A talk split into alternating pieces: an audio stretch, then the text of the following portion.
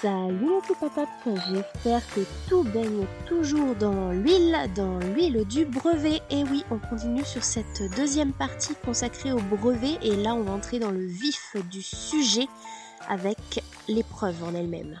Pour cette deuxième on va dire cette deuxième grande partie, qui va se diviser en plusieurs sous-parties, parce qu'on fait les choses bien, on est en histoire-géographie. Je ne sais pas si vous le remarquerez, mais il y a un petit changement sonore. Peut-être entendrez-vous des bruits de vent, des bruits de branches qui craquent, des petits gazouillis d'oiseaux, peut-être, pourquoi pas, une voiture, ça c'est un peu moins cool. En fait, j'avais déjà enregistré toute la deuxième grande partie, et j'ai fait une mauvaise manif sur Audacity, et impossible de retrouver ma deuxième partie, donc je dois tout recommencer, sachant que c'est une partie assez longue. Mais c'est pas grave, et du coup, bah, comme le temps presse, qu'il me reste une semaine avant la publication au moins de la partie 1, j'aimerais bien avoir fini la partie 2 quand même, au moins l'enregistrer. Et comme mon papa est de retour ce soir, eh bien, il a fallu que je trouve un plan B. Et le plan B, je me suis dit pourquoi pas aller enregistrer en extérieur. Donc là, je suis dans le bois d'essence à Bousser. C'est un petit, une petite partie du bois communal qui a été aménagée avec un chemin euh, sur, on va dire, euh, des découvertes sensorielles, etc.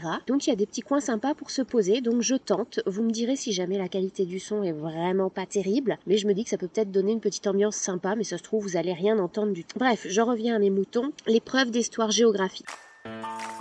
Donc en 2023, donc sachant que ce format-là existe depuis 2016, euh, épreuve en deux heures, de 50 points, donc autant vous dire que par rapport à l'épreuve de français ou l'épreuve de mathématiques, ça ne pèse pas lourd, mais c'est une épreuve en deux heures, contrairement à l'épreuve de sciences qui elle aussi est sur 50 points mais en une heure. En termes d'investissement à faire pour le brevet, de temps de révision, de préparation, de travail en amont, c'est clairement pas l'épreuve la, plus rentable, hein, parce qu'il faut quand même pas mal de temps pour euh, acquérir toutes les connaissances, les dates notamment, euh, revoir les cartes, etc. Et euh, au final, c'est pas cher payé. Mais voilà, à partir du moment où vous en sortez bien en histoire géo, que vous avez envie de manière globale d'avoir de bons résultats au brevet, bah il faut s'y mettre et puis il faut essayer de donner le meilleur de soi-même. Après, si vous êtes déjà très en difficulté dans la discipline, je vous conseille pas de faire l'impasse totale dessus parce que ça veut dire à ce moment-là 0 euh, sur 50, ça fait mal au total. Mais voilà, peut-être vous concentrer davantage sur peut-être d'autres épreuves où vous serez un petit peu meilleur. Pour en revenir à notre épreuve d'histoire-géographie et de MC, n'oublions pas le MC. Elle est divisée en trois grandes parties. Un premier exercice qui est celui sur lequel vous pouvez avoir le plus de points, 20 points sur les 50, c'est l'étude de documents, qui est donc soit en histoire, soit en géographie. Et si l'étude de documents est en histoire, à ce moment-là, la deuxième partie, le fameux développement construit, sera en géographie et vice-versa. Qui dit étude de documents dit voilà une euh, dit en fait mobiliser une compétence qui est celle qu'on travaille le plus depuis la sixième. Euh, l'étude de documents, c'est la base en histoire-géographie. Donc a priori, c'est l'exercice le plus accessible, d'autant plus que si par exemple vous tombez sur un sujet que vous ne maîtrisez pas complètement, vous n'aurez probablement pas 20 sur 20, mais peut-être que vous arriverez même à avoir ne serait-ce que déjà 15 sur 20. S'il y a un exercice où il faut tout donner, c'est vraiment celui-là. Chose importante, hein, c'est des conseils de base que je répète toute l'année. Mais voilà, on fait des phrases, on numérote ces questions bien sûr. On n'est pas obligé de faire les questions dans l'ordre, même si elles ont été posées dans un ordre logique. Donc c'est quand même mieux d'essayer de les traiter dans l'ordre. Mais s'il y en a une sur laquelle on sèche un peu et qu'on veut faire les autres tout de suite et puis se laisser celle-là pour éventuellement à la fin y revenir, on peut. Voilà, donc bien les numéroter. Si possible, sauter une ligne entre chaque question, comme ça on, voit bien la différence. Enfin, deux lignes, comme vous savez, on est sur des petits carreaux. Et puis surtout faire des phrases, faire des phrases simples, mais des phrases correctes. Et faire attention au barème quand il est indiqué. Généralement, il est indiqué. Voilà, vous savez que si vous avez une question qui porte, qui est sur 4 points, 5 points, ça va pas être une réponse qu'on attend en deux lignes. Voilà, il va falloir développer. Ce n'est pas aberrant de faire des réponses de des fois 10 lignes dans l'étude de documents, notamment pour la dernière question. Hein. Au contraire, faire deux lignes pour la dernière question, ce serait un peu étonnant. Donc quoi dire sinon? En histoire et en géographie, au niveau des compétences, ce sont des choses assez semblables. Vous allez avoir généralement un seul document, parfois deux. Je ne crois pas que vous puissiez en avoir plus. Les questions portent sur un document ou éventuellement les deux si jamais vous avez voilà deux documents, mais ça normalement c'est précisé. Si ce n'est pas précisé, c'est à vous d'essayer de faire la part des choses. Vous pouvez avoir comme question, souvent peut-être même en première question, une question de type présentation de documents. Ça, c'est une compétence vraiment à part qu'on travaille de temps en temps et sur laquelle vous vous plantez assez souvent alors que c'est quand même pourtant quelque chose de pas très compliqué. Donc quand on vous demande de présenter un document, on ne vous demande pas d'expliquer le document, mais on vous demande d'indiquer la nature du document, cette fameuse nature, donc à savoir est-ce que c'est un texte et si c'est un texte, on essaie d'être un petit peu plus précis. C'est l'extrait d'un livre par exemple, on dit le titre du livre s'il est précisé. C'est, je ne sais pas, un discours qui a été prononcé, c'est un extrait d'un site internet, ça peut être aussi bien sûr une photographie, ça peut être un schéma, ça peut être un tableau, ça peut être un graphique, particulièrement en géographie. Voilà, donc la nature du document. L'auteur, bien entendu, souvent il vous sera précisé. Attention à ne pas confondre des fois l'auteur et éventuellement un traducteur. Normalement c'est précisé. Date, bien entendu. Et ce qui va avec la date, c'est ce qu'on appelle le contexte, à savoir qu'est-ce qu'il se passe au moment où ce document a été fait. Ça, vous perdrez pas forcément des points là-dessus si vous ne l'indiquez pas, mais c'est toujours mieux de le faire, surtout si le document a été fait à une date assez stratégique. Si vous avez un document qui a été fait, mettons, en 1968 euh, et qui vous parle de mai 68, voilà, il faut préciser qu'on est dans les événements qui soulèvent la France à ce moment-là, euh, des révoltes, etc., des manifestations étudiantes. Donc le contexte si possible, mais au pire la date, ça c'est incontournable. Et puis enfin le sujet. Pour ça vous cassez pas la tête, reprenez les documents ont toujours un titre, reprenez le titre du document pour préciser le sujet. Et là votre présentation de document est faite, et vous pouvez facilement gagner des points là-dessus. Sans oublier de le faire sous forme de phrase bien sûr. Pensez pour les autres questions quand vous avez un document de type texte à citer si possible le texte dès que vous en avez l'occasion. Donc je rappelle que pour citer un texte, vous mettez deux petits points, vous ouvrez les guillemets, vous citez un passage du texte, vous citez pas un passage qui fait 4-5 lignes de long parce que c'est imbuvable et en fait on ne sait pas exactement ce sur quoi vous pointez. Ou alors si vous pointez un passage un peu long sur une ou deux lignes, il y a une solution qui consiste aussi à souligner les mots qui seraient les plus importants. Sinon vous faites une citation plus courte, on peut couper une phrase, hein, c'est pas interdit, avec l'essentiel, l'idée là qui vous intéresse. Et par contre, ce qu'il faut que vous fassiez, et ça vous avez tendance à l'oublier, c'est que quand vous faites une citation, il faut ensuite l'expliquer. Votre correcteur, vous lui donnez pas la citation à manger, il se débrouille. Il faut expliquer en quoi cette citation va vous permettre de répondre à la question. Qu'est-ce que qu'est-ce qu'on en déduit? Donc citation, explication. Normalement, c'est dans cet ordre-là. Là, après, si vous vous plantez que vous faites d'abord l'explication et ensuite la citation preuve à l'appui, ça marche aussi. Normalement, c'est mieux de d'abord citer et ensuite expliquer. La dernière question, souvent, elle est un petit peu plus complexe parce qu'elle va vous demander de croiser le document ou les documents et vos connaissances. Et c'est souvent celle-là qui vous pose le plus de soucis. Et malheureusement, c'est souvent celle-là aussi qui coûte le plus cher en points. Donc c'est sûr que si vous tombez sur un sujet sur lequel vous avez des connaissances, bah là c'est l'occasion de développer. N'hésitez pas même, pourquoi pas, au brouillon à noter quelques idées pour un petit peu structurer votre réponse et faire quelque chose d'organisé. On vous demande pas un développement construit avec des paragraphes, mais peut-être qu'il y a des choses qui vont être dites dans un ordre plutôt qu'un autre. Donc n'hésitez pas à vous servir du brouillon. Pour cette partie, voilà, je conseille de passer pas plus de 45 minutes. On peut même passer un petit peu moins de temps. Moi, je conseillerais de faire, je sais plus si je l'avais déjà dit, de faire d'abord l'EMC et la partie annexe. La partie annexe qui est à côté du développement construit, le petit exercice sur 5 points, et de faire ensuite l'étude de documents et à la fin le développement construit. Moi, c'est cet ordre-là que j'utiliserai. Après, en fonction bah, de vos compétences et puis aussi du sujet, du bien sûr notamment du développement construit, vous n'allez peut-être pas forcément procéder dans cet ordre-là. Voilà, si votre étude de documents vous y passez moins de 30 minutes, ça risque d'être un peu bâclé. Au contraire, si votre étude de documents vous commencez à y passer plus d'une heure, ça va commencer à être juste pour faire tout le reste, sachant que le développement construit, vous allez peut-être utiliser pour certains une heure. Donc je vous rappelle qu'il y a aussi l'EMC. Donc si on fait une heure, une heure, ça peut pas le faire. Donc pour ça, 45 minutes, c'est très bien. Un petit peu moins dans l'idéal. Voilà, ne pas dépasser 45 minutes.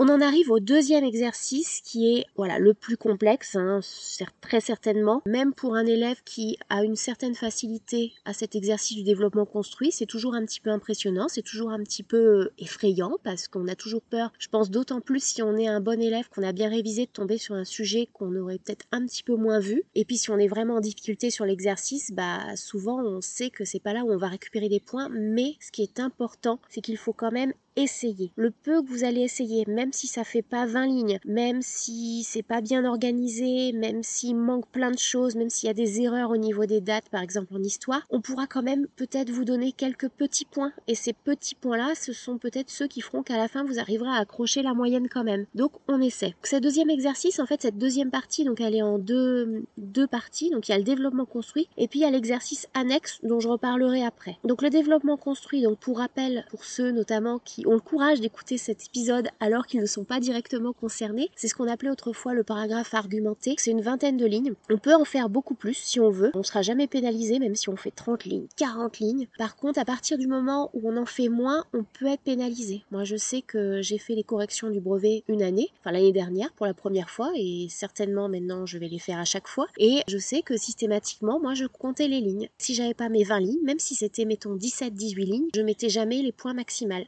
maximaux. Ouille, maximaux. Donc c'est important d'essayer de se tenir à ces 20 lignes. Bien entendu, selon si notre écriture est plus petite ou plus grosse, euh, on va être un petit peu en dessous ou un petit peu au-dessus, mais par défaut, faites-en toujours au moins 20 et encore plus si jamais vous avez une grosse écriture, visez même le 22-23. Donc ce développement construit, il fait peur alors qu'en fait, si on y regarde bien au niveau du barème, c'est 15 points. Donc c'est quand même bien moins l'étude de documents. On peut réussir son épreuve d'histoire-géographie en ayant fait un développement construit où on aurait eu finalement que 5 sur 15 si à côté, bien entendu, on a assuré sur le reste. voilà, il ne faut pas forcément s'en faire une montagne. Comme je disais, il faut toujours essayer, on peut toujours arriver à accrocher 4-5 points au pire des cas. la difficulté de cet exercice, c'est qu'on vous demande, vous l'avez bien compris, d'écrire une vingtaine de lignes sur un sujet qui tient en l'espace d'une question et qui donc va porter sur un chapitre de vue de l'année en histoire ou en géographie. Parfois, ça peut croiser deux chapitres, je pense en particulier à tout ce qui concerne la guerre froide et la décolonisation, qui sont deux chapitres qui un peu se chevauchent parfois. Donc on pourrait peut-être avoir un développement construit qui vous appellerait à faire des croisements entre ce qui pourrait se passer, euh, par exemple, durant la guerre froide, le contexte de la guerre froide et en même temps le contexte de la décolonisation. Mais ça me semble un petit peu complexe quand même. Dans les trois quarts, euh, même plus des trois quarts des cas, ça portera que sur un seul chapitre. D'où bien faire attention tout de suite à cibler. Je pense que la première chose à faire avant même de commencer à réfléchir au brouillon sur le sujet, c'est vous servir votre brouillon quand même, mais sur votre brouillon, écrivez le chapitre qui correspond au sujet. Ça vous évitera tout de suite de faire des hors ça peut paraître bête, mais tous les ans, sur un sujet, par exemple sur la Première Guerre mondiale, on va en avoir des élèves qui vont nous développer des choses sur les camps de concentration. Parce que peut-être, dès le départ, il n'a pas fait ce petit effort qui demande 30 secondes d'écrire que c'était le sujet sur la Première Guerre mondiale et pas la deuxième. Et là, il se serait pas trompé. Tout de suite, identifier le chapitre et ensuite on se lance. Donc bien entendu, le brouillon est indispensable. N'hésitez pas même à utiliser plusieurs feuilles de brouillon. Hein. Vous n'êtes pas limité en brouillon, vous pouvez en utiliser tant que vous voulez. Moi, je vous conseille pour développement construit d'en utiliser deux. D'abord sur une première feuille qui va être vraiment, on va dire, le brouillon brouillon et une deuxième feuille qui va être un petit peu votre plan à suivre pour la version propre. Donc sur votre brouillon brouillon, vous allez commencer, une fois que vous avez écrit le chapitre qui correspond au sujet, à écrire un petit peu tous les mots-clés qui vous viennent à l'esprit par mots-clés, j'entends des choses, bien entendu, tous les mots de style, les définitions qu'on a pu voir en cours, mais même des mots qui ne seraient pas forcément des définitions, mais des mots qui vous semblent importants. Bien entendu, en histoire, des personnages historiques, des lieux, que ce soit en histoire et bien sûr en géographie, des lieux, des, les études de cas auxquelles ça doit vous faire penser qui ont été vues en cours, des dates en histoire, c'est incontournable. Vous pouvez pas faire un développement construit en histoire s'il n'y a pas au moins une ou deux dates, ne serait-ce que si on vous fait un sujet sur la Première Guerre mondiale, encore une fois, mais rappelez les dates de la Première Guerre mondiale vous les connaissez tous, ça mange pas de pain et ça vous permet en plus, comme j'y reviendrai après, de démarrer votre développement construit en histoire. Donc une fois que vous avez écrit tous les mots-clés, vous allez faire un petit travail de, de tri, d'organisation.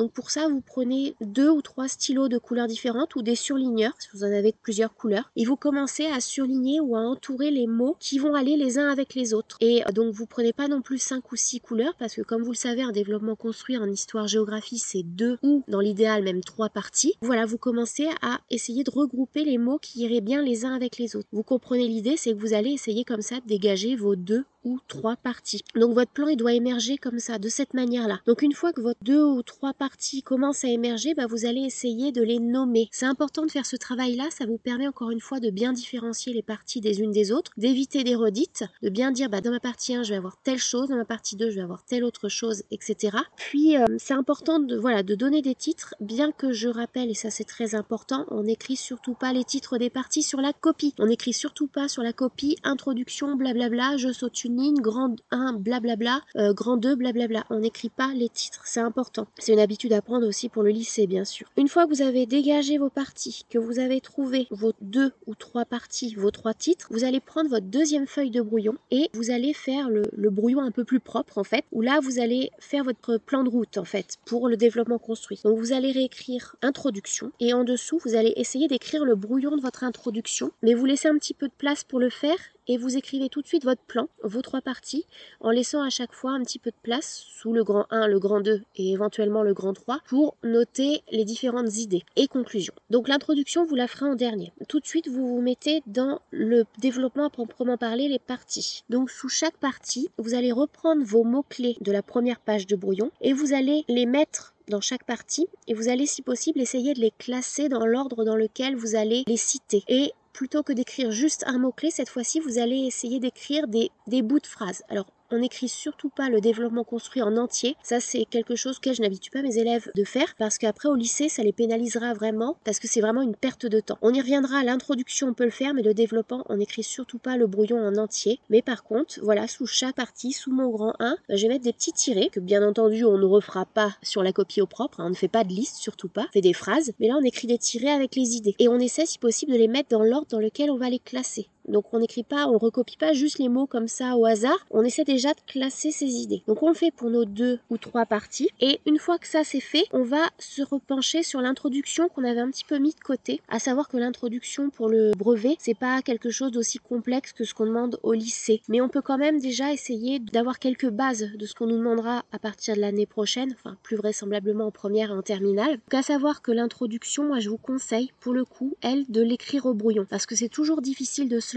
et si vous vous lancez directement sur votre copie au propre, vous risquez de faire plein de ratures, de recommencer 15 fois, de mettre une tonne de blanco et ce sera pas très propre. Donc écrivez votre introduction ou tout au moins les, deux premières phrases de l'introduction, sachant qu'il n'y aura pas non plus énormément de phrases dans votre introduction. À savoir que dedans, il faut commencer par une petite phrase qui vous amène le sujet. Une manière très simple de le faire en histoire, ce serait tout simplement, ça vous paraître bête, hein, mais c'est suffisant. Vous êtes en troisième, encore une fois, on n'attend pas de vous des trucs extraordinaires. Une manière simple, ce serait par exemple de citer les dates de l'événement dont on va parler. Typiquement, si c'est un sujet qui porte sur la Seconde Guerre mondiale, on commence par La Seconde Guerre mondiale s'est déroulée de 1939 à 1945 et a fait presque 20 millions de morts. On parle de guerre d'anéantissement si le sujet c'était sur la guerre d'anéantissement bien sûr. Mais même, on peut même faire plus court. La Seconde Guerre mondiale s'est déroulée de 1939 à 1945. Point. Et là on a notre amorce. C'est pas l'amorce du siècle, mais au moins ça fait le job. Et ensuite par contre, là c'est important, il faut poser la problématique. Encore une fois, vous êtes en troisième, on n'attend pas de vous de retravailler la problématique, mais juste de reprendre le sujet tel qu'il vous est posé dans la copie, soit de recopier si c'est déjà une question, vous cassez pas la tête, vous recopiez la question du sujet. Si le sujet n'est pas sous forme de question,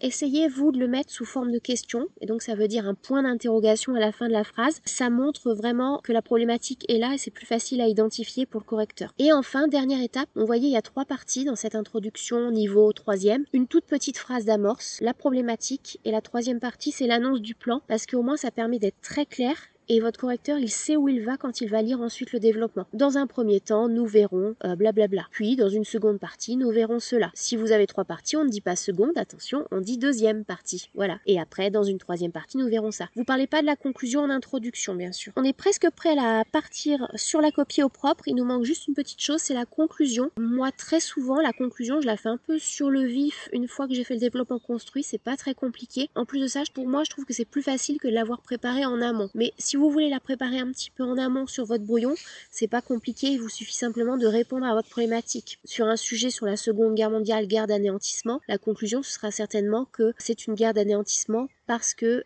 a fait de millions de morts parmi les militaires, mais aussi parmi les civils et par la violence de certains faits, par exemple les bombes nucléaires, par exemple le génocide. Il faut bien entendu dans la conclusion que vous n'ameniez pas des choses nouvelles. On ne va surtout pas citer de chiffres dans la conclusion qu'on n'aurait pas cité avant. On peut par exemple redire le bilan humain de la Seconde Guerre mondiale, si on ne l'a pas déjà dit, parce que si on l'a déjà dit trois fois, au bout d'un moment on va commencer à le connaître, mais ça peut être un bon moment pour le dire. Voilà, on n'amène pas de choses nouvelles, surtout pas d'éléments nouveau.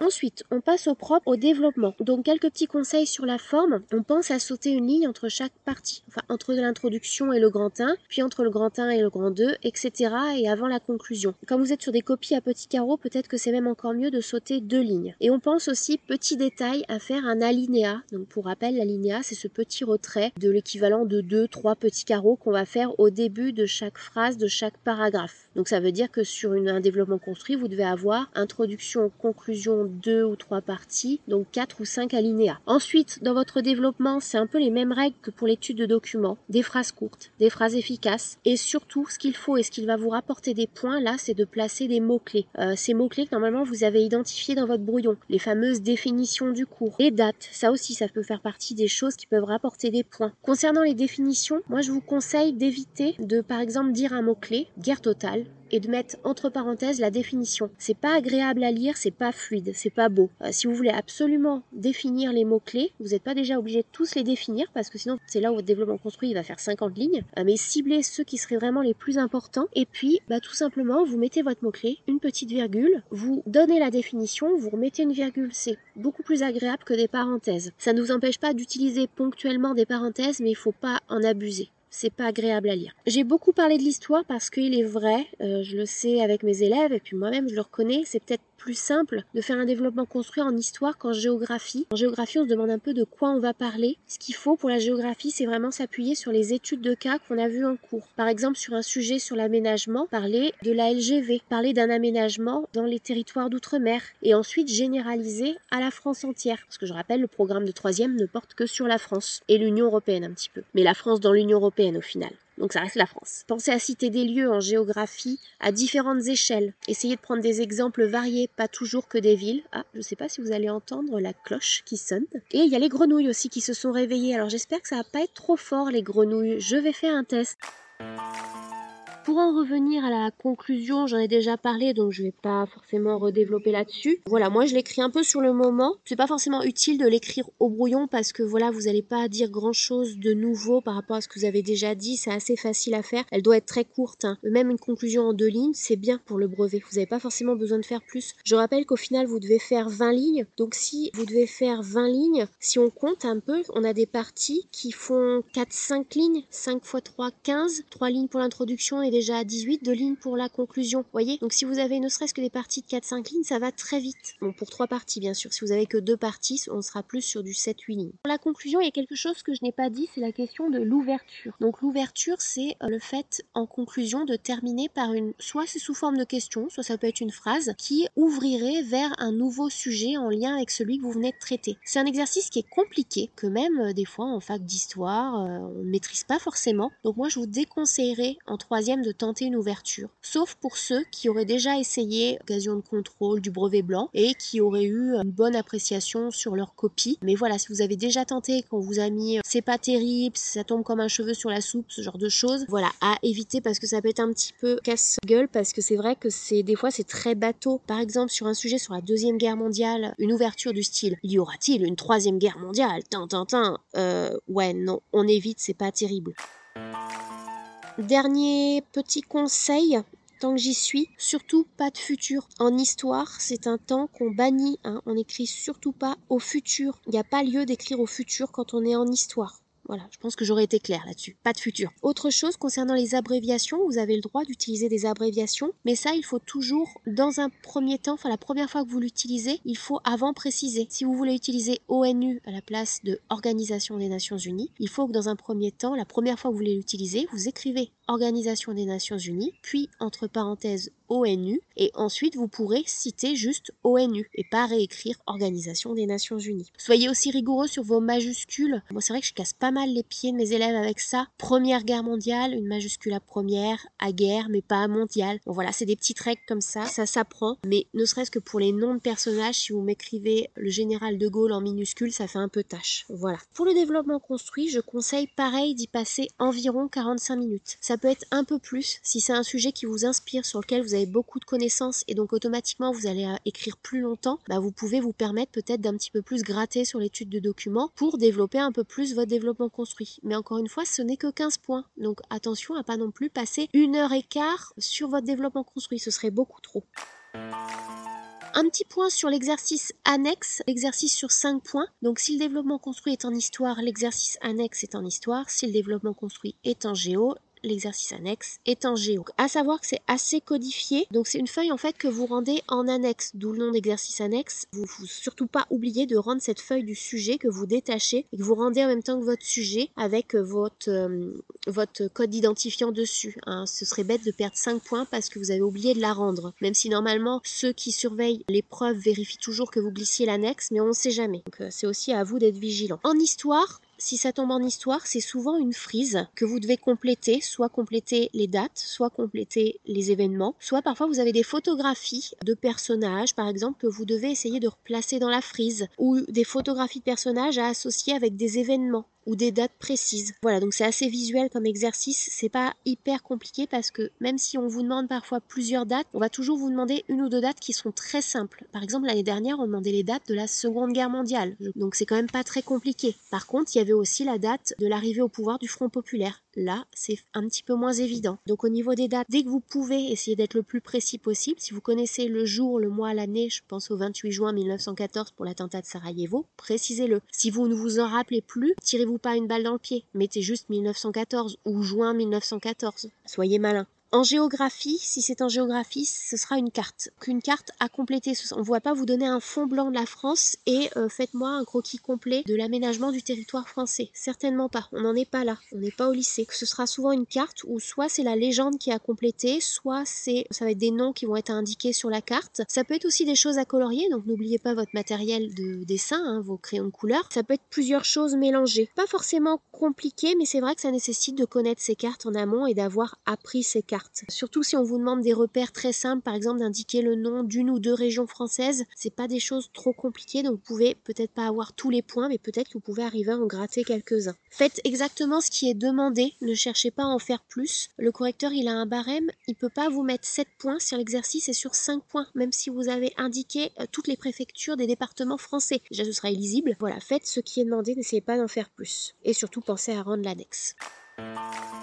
On en arrive enfin au dernier exercice qui est moi celui que je traiterai peut-être en premier ou en deuxième juste après l'annexe qui est l'EMC parce que c'est pas très compliqué. Ça rapporte 10 points qui sont normalement assez faciles à atteindre ou à s'en approcher. Pareil parce qu'en fait ça repose essentiellement sur une étude de documents et moins sur des connaissances, même si vous le verrez qu'on peut faire appel à vos connaissances bien sûr. L'EMC vous avez un ou deux documents et 4, 5 questions environ. Ça peut être un peu plus, ça peut être un peu moins, pardon, ça ne peut être jamais, je pense, 6 ou 7 questions, ce serait trop. Là aussi, tenez compte du barème, s'il est indiqué. Au niveau des questions, enfin de l'étude, c'est une étude de documents, donc au niveau de la méthode, ce sera la même chose que pour l'étude de documents sur 20 points. Donc je vais pas forcément répéter les mêmes conseils. Ne paniquez pas avec l'EMC si vous vous retrouvez face à un sujet qu'on n'a pas forcément vu en cours. Ça peut arriver parce que le programme de MC il est un petit peu particulier, il est moins bien cadré que pour l'histoire-géographie et il y a des choses qu'on estime que vous avez forcément vu, même si au final vous aurez peut-être plutôt fait en quatrième et donc ce sera très loin et que vous n'aurez pas forcément révisé. Mais c'est pas une raison de paniquer parce que ça fait appel à des connaissances quand même assez, euh, comment dire, assez, euh, assez simples, des choses si vous intéressez à la société, à l'actualité. Quand je vois les sujets d'oraux du brevet de cette année, euh, les sujets sociétaux, c'est vraiment des choses qui vous intéressent. Si on a typiquement quelque chose qui repose un petit peu plus, par exemple sur l'égalité filles-garçons, qui n'est pas quelque chose qu'on a vraiment beaucoup vu cette année, on n'a fait qu'un seul exercice là-dessus, c'est pas une raison de paniquer parce que vous pouvez y arriver. Vous avez assez de connaissances pour y arriver. 3-4 questions sur les documents. Et vous avez une dernière question qu'on va appeler une mise en situation un petit peu plus complexe qui là va vous faire appel à vos connaissances. Mais encore une fois, même des connaissances que vous aurez acquises en dehors du cours peuvent être tout à fait valables. Et ça, c'est même valable pour toutes les preuves. Hein. Vous n'êtes pas obligé, puis quelle que soit la matière, vous pouvez avoir des connaissances qui ne viennent pas forcément euh, de choses qui ont été écrites dans votre cahier et qui viennent du cours du prof. Il faut quand même essayer de faire la part des choses et faire attention de savoir si ce que vous c'est bien fiable. En particulier pour l'AMC, vous, êtes amené à avoir souvent des connaissances qui viennent d'en dehors du cours, bah, utilisez-les. Là, on attend une réponse un petit peu plus développée, parce que souvent c'est sur 4, 5 points, peut-être même 6, qui fait appel à vos connaissances. N'hésitez pas, si ça peut être plus facile pour vous, à réutiliser votre brouillon, demandez une troisième feuille de brouillon, voire une quatrième feuille, qui sait, on ne sait jamais. Notez des petites choses pour essayer d'organiser un petit peu votre réponse. C'est une question, la mise en situation, qui appelle une réponse sur 10 lignes, c'est pas, c'est pas aberrant, hein. ça peut même être un petit peu plus. Si voilà, on est à moins de 5 lignes sur cette mise en situation, ce serait un petit peu court. Donc je parle de mise en situation parce que en fait, on vous met dans la peau d'un élève, ce que vous êtes déjà, mais euh, par exemple, vous êtes élu au CVC, Conseil de la vie collégienne, vous êtes le délégué de classe, vous êtes élu au conseil d'administration ou tout simplement vous êtes un élève de votre classe et alors le sujet tarte à la crème de cette mise en situation c'est il y a un nouvel élève dans la classe. Vous devez lui expliquer par exemple principes et les valeurs de la République française, par exemple quel est son parcours citoyen. Il faut vous mettre dans la peau de cet élève et expliquer. On s'adresse à une autre personne, souvent un autre élève de son âge, donc on utilise le tu, on va pas le vous voyez, on essaie d'être assez cohérent. Par contre, ce qu'il faut absolument éviter, c'est toutes les références qui pourraient vous renseigner sur votre identité à vous, parce que c'est un exercice où on peut se faire avoir. Et par exemple, si on vous demande, je sais pas, de rédiger une lettre, on serait tenté de la signer. Alors à ce moment-là, si vous voulez utiliser un prénom dans le document, précisez bien au début, c'est une toute petite ligne, les prénoms cités dans cette réponse sont fictifs. Comme ça, on est sûr que si vous parlez, je ne sais pas, d'un Marcel, il n'y a pas de Marcel en classe, donc on va dire qu'il s'appelle Marcel, on est sûr que Marcel, c'est pas vous. Voilà, parce qu'il faut surtout pas qu'en fait, dans votre copie, et ça c'est valable pour toute la copie, qu'il y ait d'éléments qui permettraient de vous identifier. Une signature, typiquement, vous avez cet exercice de mise en situation, vous avez envie de mettre une signature à la fin, ne mettez surtout pas une signature, même si ce n'est pas la vôtre, parce que ça pourrait être un signe qui permettrait de vous identifier. Et ça, on ne peut pas. Donc ce serait dommage de se faire invalider toute sa copie pour ça, en fait, ce serait vraiment stupide. On tutoie son interlocuteur ou on le vous voit si jamais c'est quelqu'un qui serait, si on s'adresserait à un adulte dans l'exercice, mais voilà, le sujet vraiment qui revient le plus souvent, je vous le dis, c'est il y a un nouvel élève dans la classe, tu y expliques, blablabla. Donc c'est pas très compliqué, le MC c'est facile d'approcher les 10 points. moi je vois dans le brevet blanc, souvent le MC c'était ce que les élèves réussissaient le mieux.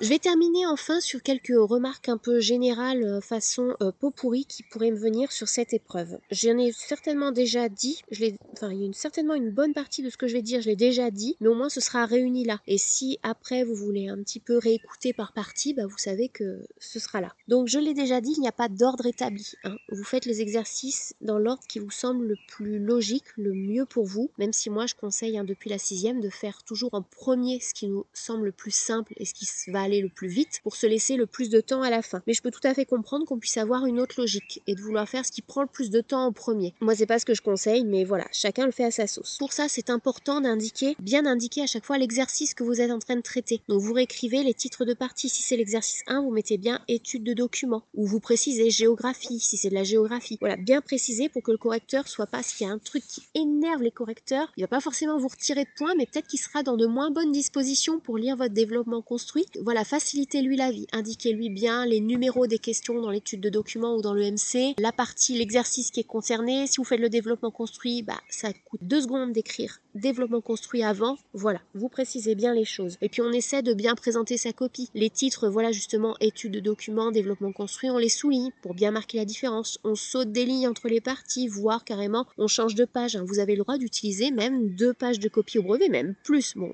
plus que deux, ce serait étonnant, mais vous pouvez en utiliser autant que vous voulez, comme le brouillon. Au niveau des temps, si je récapitule un petit peu ce que j'ai dit, je vous ai dit l'étude de document environ 45 minutes, ça peut être légèrement moins. Le développement construit environ 45 minutes et là ça peut être légèrement plus, sachant que pour l'exercice annexe il est très rapide, en gros c'est soit vous savez, soit vous savez pas. Donc l'exercice annexe il peut être fait en 5 minutes au plus 10 minutes, mais même 10 minutes, c'est largement suffisant, même pour une carte. Et le MC, il faut se laisser, allez, 15-20 minutes. Normalement, c'est faisable. Au niveau des temps, je vous l'ai dit, on peut gagner un petit peu de temps sur l'étude de documents pour s'en laisser un peu plus sur le développement construit. Après, voilà, si on a un sujet de développement construit qui nous inspire pas, ça servira à rien d'y passer une heure. Il faut au contraire gagner le plus de temps là-dessus pour se laisser plus de temps pour le reste essayer de prendre des points ailleurs. Donc, il faut être stratégique. Donc, pour ça, ce qui est important, j'aurais peut-être même dû commencer par là, c'est qu'il faut tout de suite, quand on vous dira que vous pouvez ouvrir vos sujets, enfin vous pouvez euh, regarder vos sujets, c'est tout de suite bien parcourir toutes les preuves, même le MC. Vraiment, on regarde tout. Bien sûr, ce qu'on va regarder souvent en premier, c'est le sujet de développement construit, mais vraiment, on regarde tout. On lit toutes les questions de l'étude de documents, on lit toutes les questions de l'EMC pour voir un petit peu déjà repérer qu'est-ce que je sais faire, qu'est-ce que je sais pas faire, et du coup déterminer l'ordre dans lequel on va faire les exercices. Donc ça, c'est très important. Ça vous prendra pas énormément de temps et c'est capital, vraiment. J'en ai déjà parlé de la montre, il me semble, mais c'est là où la montre ou éventuellement la pendule dans la salle, c'est important de s'en servir. Moi, je vais vous expliquer un petit peu comment je fais pour euh, le développement construit notamment. C'est là où il faut faire attention de ne pas se faire avoir par le temps. J'ai une technique qui mêle à la fois, on va dire, la montre et la ligne. Je vous explique. Au départ, une fois que je connais le sujet, une fois que j'ai fait, parce que c'est vrai que moi je commence par l'EMC, l'annexe, l'étude de documents, donc il me reste plus que le développement construit. Il peut rester éventuellement, me rester une ou deux petites questions à droite à gauche que j'aurais laissées parce que je savais pas exactement faire, mais globalement, le temps qui me reste, c'est le développement construit. Donc on va partir du principe qu'il me reste 45 minutes. Allez, 50. Et ben là, c'est mon temps maximum. Donc dans ces 50 minutes, il faut que je loge mon brouillon et ma rédaction et ma relecture. Voilà. Une fois que je sais ça, je vais me dire, bon bah je passe tant de temps sur le brouillon et ensuite je passe tant de temps sur la rédaction. Donc le brouillon, 10 minutes, 15 minutes grand maximum, vraiment très grand maximum.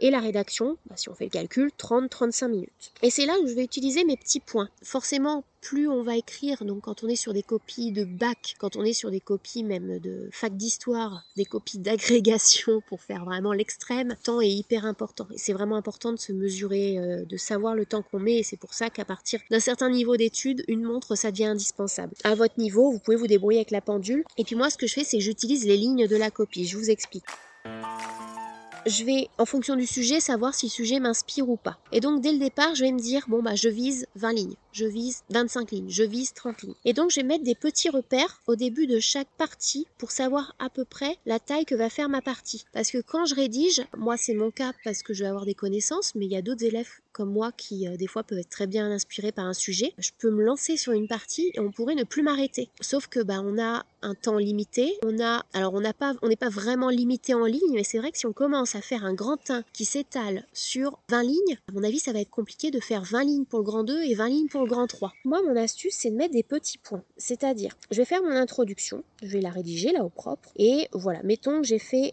5 euh, lignes mon introduction, ce qui est à peu près ce que je conseille. Je saute bah du coup mes deux petites lignes comme je sur des copies à petits carreaux et je vais mettre un, petit point là au début de ce qui sera mon première partie. Et là, je vais compter. Je vais me dire si je fais trois parties, si je fais trois parties, bah, ma première partie, elle doit faire environ tant de lignes. Donc, on va dire environ 5 lignes par partie. Si vous, vous avez bien compté, mon petit point, je l'ai placé sur ma septième ligne. 5 lignes d'introduction, je saute une ligne. On va faire comme si j'avais des, comme si j'avais des grands carreaux parce que sinon on va se mélanger entre les carreaux. Donc, on fait comme si j'écrivais à chaque ligne et qu'entre chaque partie, je saute une ligne. Voilà mais vous, sur des petits carreaux, ce sera multiplié par 2. J'ai écrit mes 5 lignes d'introduction, je saute une ligne, je mets un petit point donc sur ce qui sera ma septième ligne. Et là, je compte 7, 8, 9, 10, 11. Et donc, je saute une ligne et je remets un petit point sur la 13e ligne, parce que la 12e ligne, elle est sautée. Et là, par contre, j'écris tout de suite ma première partie. Je le fais pas pour les parties suivantes, parce que peut-être que sur ma première partie, je serai sur 6 euh, lignes et pas 5. Donc ça va peut-être tout décaler. Ensuite, j'ai mon petit repère à la 7e ligne. Je commence à écrire et mon but, c'est d'essayer d'atteindre mon petit point là qui est sur la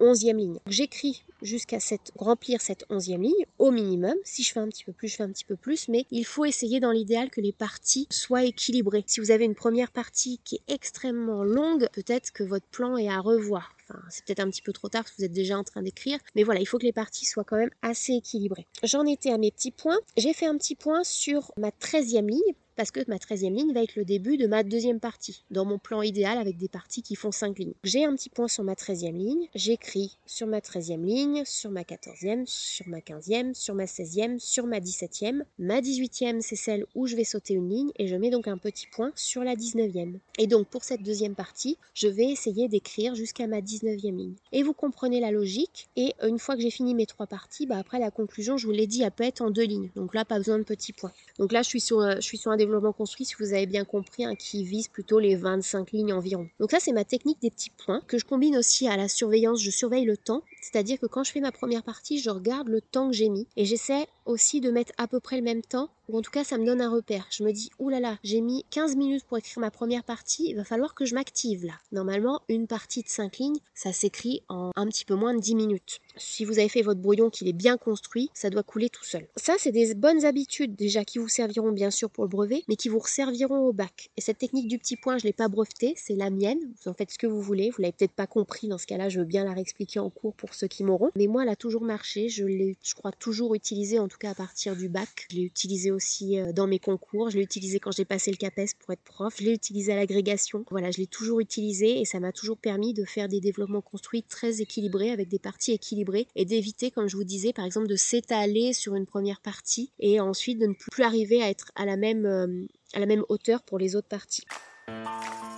Je vais enfin terminer sur un dernier point après ce pot pourri sur quelques conseils finaux sur voilà comment s'entraîner, comment réviser, etc. Déjà pour les révisions, il ne faut pas attendre qu'on ait fini le programme cette année pour commencer à réviser. Les révisions, elles vont devoir commencer avant. D'ailleurs, je pense qu'au moment où je vais publier le podcast, si vous n'avez pas commencé à réviser, il serait temps de s'y mettre. Une semaine avant, ça fait déjà assez ricrac, vu tout ce qu'il y a à faire. Pour ceux qui m'ont, bah, n'hésitez pas à utiliser l'outil des fiches d'objectifs. Si vous n'avez pas l'habitude de l'utiliser, bon, bah, laissez tomber. Mais si vous l'utilisez déjà pour les contrôles, bah, réutilisez-le, à savoir bah, que ça vous permet de faire un point sur les... Ah, il y avait un moustique devant moi euh, ça vous permet de faire un sur les mots-clés à utiliser, donc savoir si vous les connaissez, si vous les connaissez plus du tout, sur les, euh, les cartes qui ont été vues, sur les dates. Ce qu'il faut dans vos révisions, voilà, c'est pas juste relire. Tout relire, ça ne vous fera pas apprendre. Il faut se poser des questions, il faut avoir une lecture vraiment active, où quand on lit le cours, on referme le cahier, on se pose des questions à soi-même, ou alors on demande si on peut, si on a quelqu'un qui peut nous aider, de nous poser des questions sur le cours, et on voit si on a les connaissances. Il faut s'entraîner, il faut s'entraîner à la méthode. Donc pour ça, le brevet blanc vous a permis de voir à quelle sauce vous allez être mangé. Mais il faut aussi, bah, lors de la dernière semaine de révision, il faut venir, il faut faire cet effort-là. C'est pas inutile parce qu'on va, on va faire des exercices types et on va s'entraîner. Il faut se tester, il faut se tester un petit peu sur tous les sujets. On prend un sujet quelconque ou un chapitre et on se dit qu'est-ce que je connais sur ce chapitre? Quelles sont toutes les connaissances que j'ai sur ce chapitre?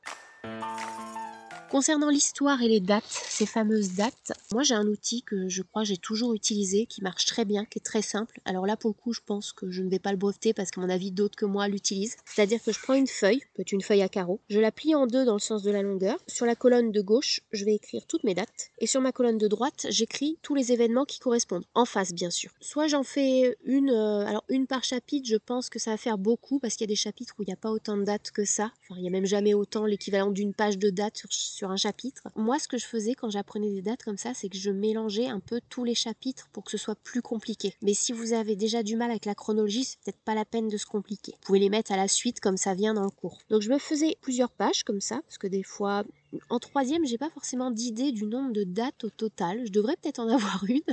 Je sais pas combien ça peut représenter. Peut-être l'équivalent de deux pages, peut-être même plus. Je ne sais pas. Donc je me fais toutes les dates à gauche, les événements à droite. Et en fait, ma feuille après, je peux la plier. Soit je prends les dates, soit je prends les événements et je fais défiler au fur et à mesure et j'essaie de deviner, enfin de deviner, j'essaie de, savoir si je connais mes dates, tout simplement. Et au fur et à mesure, je les surligne. Dès que je les connais bien, je les surligne. Et euh, normalement, au fur et à mesure des révisions, vous allez voir qu'elles vont être toutes surlignées, ou presque toutes. Donc ça, c'est un outil que j'ai toujours utilisé, puis je suis pas la seule à le faire et ça marche très bien. Pour le CAPES, bien entendu, quand je suis devenue professeur, je l'ai fait. Alors là, pour l'anecdote, je m'étais amusée à compter le nombre de dates. Ça va certainement vous, vous faire peur, mais j'avais compté je crois, quasiment 1500 dates que j'avais apprises. Je les connaissais pas toutes, les 1500. Il y en a beaucoup que j'ai oublié dès le lendemain de l'épreuve, mais je pense que j'arrivais à en maîtriser un bon millier, ouais. Alors parmi ce bon millier, il y en avait certaines qui étaient des grandes dates de l'histoire, donc bon, c'était pas très compliqué, je les connaissais déjà. Il y avait des trucs quand même assez obscurs, je pense notamment à toute euh, l'agrégation et le programme en histoire médiévale, et je sais pas,